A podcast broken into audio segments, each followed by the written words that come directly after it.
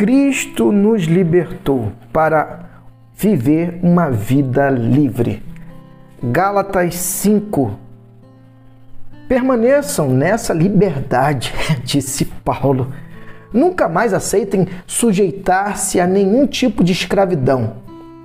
Quero enfatizar o seguinte: no momento em que vocês se submetem à circuncisão, a uma é, orientação judaica, a uma a cultura judaica, às regras judaicas ou a qualquer outro sistema de regras, o dom da liberdade que Cristo conquistou com sofrimento acaba desperdiçado. Repito, quem aceita o sistema de, da circuncisão, troca maravilhosa vida de liberdade em Cristo pelas obrigações da vida de escravo da lei.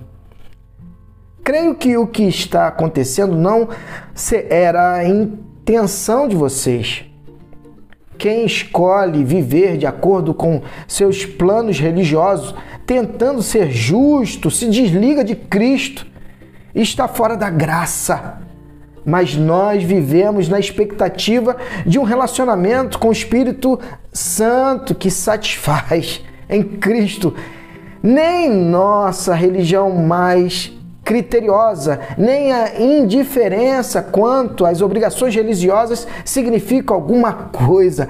O que importa é algo mais íntimo, a fé expressa em amor. que top! Tremendo, que visão profunda de quem entendeu a graça de Deus, o favor imerecido de Deus. Paulo é top.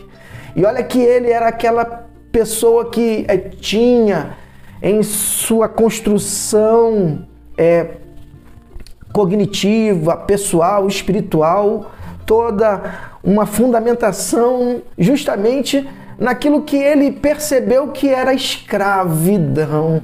Ele simplesmente percebeu que o que realmente importa era se conectar com o Pai, vivenciar o relacionamento baseado no amor, não no medo, mas na convicção de que pertence à família de Deus e que é filho.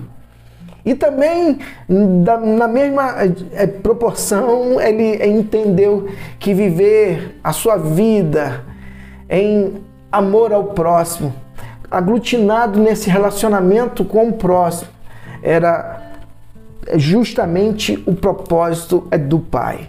Que top, que tremendo.